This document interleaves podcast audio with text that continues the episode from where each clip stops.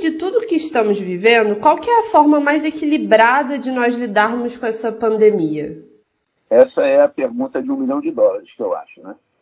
Você tem vários problemas aí a serem considerados. Eu acho que algumas questões não estão sendo consideradas nessas decisões que estão sendo tomadas. Você tem o aspecto de saúde pública, que é essencial, mas você tem também um aspecto econômico que você não pode esquecer, porque o efeito colateral é, de um problema econômico em larga escala e por prazo muito longo pode trazer danos irreparáveis à economia. Eu tenho lido muito é, é, articulistas lá dos Estados Unidos, eles estão com os mesmos problemas e as mesmas sensações nossas.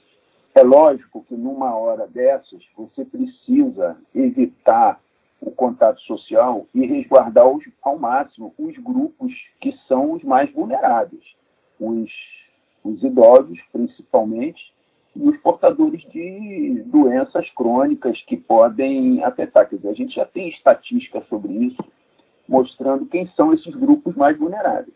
Então, eu sou absolutamente favorável a gente fazer, a gente colocar esses grupos em quarentena, é, deixando-os afastados do convívio, mas eu acho uma temeridade a gente pegar e fazer isso com todo mundo e paralisar a economia, como já está acontecendo. A gente vai parar uma economia e vai gerar milhões de desempregados. É, a expectativa nos Estados Unidos é que a, a, o índice de desemprego no segundo trimestre que lá, que lá no, a última medida estava em 3,5%, eles já estão falando em 12,5%. O fechamento de empresas por lá também. O, o, as pequenas empresas, segundo um, um, dado que eu vi recente, é, o número de dias que elas aguentam continuando as despesas, mas sem ter receitas, é muito pequeno. A alternativa vai ser só demissão. O ideal seria conseguir alguma coisa que ficasse entre esses dois extremos você tem um grupo vulnerável e tem um grupo que é muito pouco vulnerável a, a, a esse vírus. Então, é, é, dentro do possível, a gente deveria tentar não paralisar a economia, como está acontecendo agora, para evitar um contágio maior. Há países que conseguiram fazer isso com alguma, algum sucesso. A Coreia, que eu, que eu citei naquele artigo, é um deles.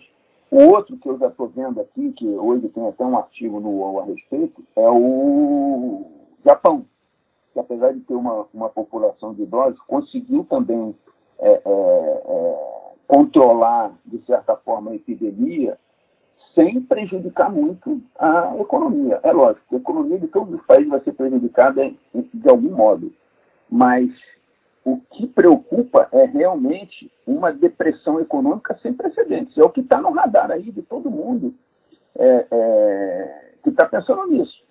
As economias vão estar tá paralisadas, totalmente paralisadas. O ideal é você tentar testar todo mundo, pelo menos que tenha sintoma. E quem tiver com o, o, o vírus deve entrar em quarentena imediatamente. E, e isso, isso não é. Aí não tem opção. Entendeu? Agora, você manter pessoas que estão saudáveis, sem trabalhar, sem poder consumir, isso vai fazer um estrago enorme. Eu, eu acho que o governo ainda nem pensou que é, é, isso aí vai gerar uma queda de arrecadação enorme. Então não adianta você também querer dizer que o governo vai colocar medidas de, de, de distribuição de dinheiro para tentar é, é, minimizar o estrago, que daqui a pouco o governo também não vai ter dinheiro nem para pagar as suas próprias despesas correntes. Porque sem, sem produção, sem consumo, o imposto vai cair proporcionalmente. Então, é, é, esse tipo de solução, e, e, e, até os médicos, os virologistas já estão começando a entender isso, o que eu acho importante, quer dizer, não dá para simplesmente você fazer um, um, uma contenção que funciona, sem dúvida. Lá, em, lá na China funcionou, na Itália está começando a funcionar, você colocar o país inteiro em quarentena, mas você tem que ver os efeitos disso no futuro. É aí que está o um problema, entendeu? Então você balancear isso é a, questão mais importante para mim. Você acredita que o Brasil, né, pelo país que nós somos, É possível ainda a gente conseguir encontrar esse equilíbrio, evitando que a doença se espalhe, né? Mas sem que a gente tenha perdas muito grandes em relação à economia? A minha dúvida maior é se o país vai conseguir fazer o que estão tentando fazer. Hoje, por exemplo, eu vi uma reportagem no, na Globo, me parece, no portal do G1, uma fila enorme de gente em Nova Iguaçu tentando pegar o trem porque o governador bloqueou as estradas e eles não podem tomar ônibus. E também não tem o tal do papel que, que, ele, que são exigidos deles, que só pode trabalhar quem for de atividade essencial. Se você olhar aquela fila, são todos, sem exceção, gente pobre, que depende do trabalho para levar dinheiro para casa, para comer, para dar de comer aos filhos. Eles não têm como simplesmente parar. É gente que não é registrado formalmente, é gente informal. Então, eles não estão cobertos nem pela ajuda do governo.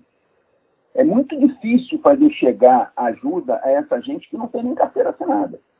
São diaristas, são biscateiros, são feirantes, são entregadores, são um monte de gente que trabalha informal e que a falta de trabalho quer dizer falta de dinheiro e falta de comida. Eu não sei até que ponto, é, é, é, se isso continuar durante mais 15, 20 dias, se isso não vai causar um caos social. O caos social que eu digo é o seguinte: eu aposto que se essa gente é, é, for obrigada a ficar em casa, daqui a pouco nós vamos ter saque. Daqui a pouco nós vamos ter problema de, de, de segurança pública. Porque é, eles vão passar necessidade. E, e, e, eu acho que as pessoas não estão pensando muito nisso. Eu tenho visto muita gente falar, fique em casa, fique em casa. Mas olha, nem todo mundo pode trabalhar na frente do computador. Nem todo mundo tem um salário garantido no final do mês, independente do que faça. Tem gente que vive do dia a dia.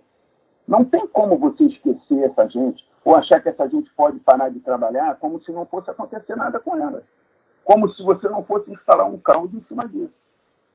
Essa é a preocupação. E eu já tenho visto, graças a Deus, muito, muito, gente que tem muito mais voz do que eu, que já está começando a entender isso. Articulistas de grandes jornais é, é, é, já estão começando a falar isso. Vem cá, não dá para a gente fazer um troço tão, tão drástico que realmente vai funcionar, mas esquecendo o, o, o caos que isso pode gerar. Não é possível você fazer e esquecer. Dizer, o prefeito e o governador bloqueiam a estrada, mandam fechar o comércio, mandam paralisar o serviço, como se não existisse amanhã. Como se a economia pudesse parar e as coisas é, é, é, é ficassem por isso mesmo. Ah, a vida em primeiro lugar. Óbvio que a vida é em primeiro lugar. Mas nós já enfrentamos outras epidemias.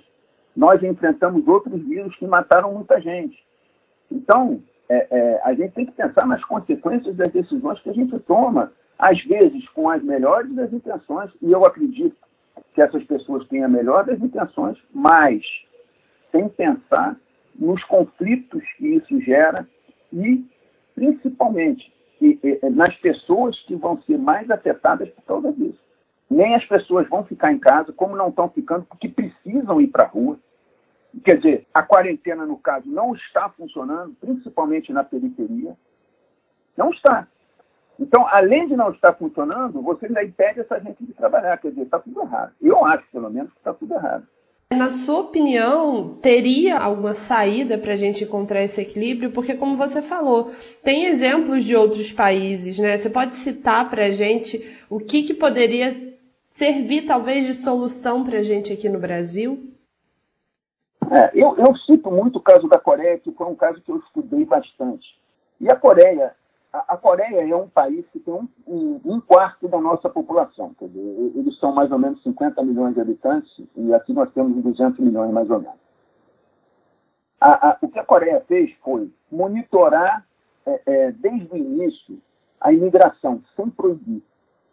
É, ela não fechou aeroportos, não proibiu é, é, ninguém de entrar no país só que eles fizeram um monitoramento direto nas pessoas que chegavam, levantando temperatura, fazendo cadastramento dessas pessoas e, e baixando, mandando elas baixarem no celular um, um, um aplicativo de, de, com informações sobre, sobre tudo isso que está acontecendo.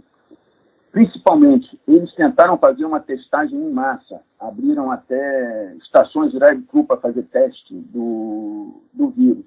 As pessoas mais vulneráveis, eles é, é, colocaram em quarentena. É, mas as pessoas que não são é, é, vulneráveis continuaram as suas vidas quase normais, lógico, tomando cuidado com a, a, a alimentação, com a higiene, com tudo isso. Quer dizer, o governo, ao mesmo tempo, monitorou muito de perto o, o, os locais onde os focos de, de, de, infecção eram muito mais pronunciados. Quer dizer, isso não acontece disseminadamente em todo lugar. Às vezes você encontra um foco qualquer e aí você parte para para solucionar. Mas os próprios políticos da Coreia dizem que a ideia era justamente manter o país aberto e funcionando. E essa estratégia, pelo menos em princípio, parece que funcionou. Óbvio, a gente nunca sabe daqui eh, lá adiante, a gente pode, pode ter um recrudescimento do vírus. Isso a gente nunca sabe. O Japão, eu estou sabendo, fez algo é, é, também nessa linha. Então, é importante a gente manter afastado os idosos e quem tem doenças crônicas, muito importante. Agora, se você é, não mantiver a vida normal para as outras pessoas, eu acho que a crise que você vai desembocar lá na frente é, é, será muito pior do que o próprio vírus. Quer dizer, o, o, remédio exagerado vai acabar sendo pior do que a própria doença.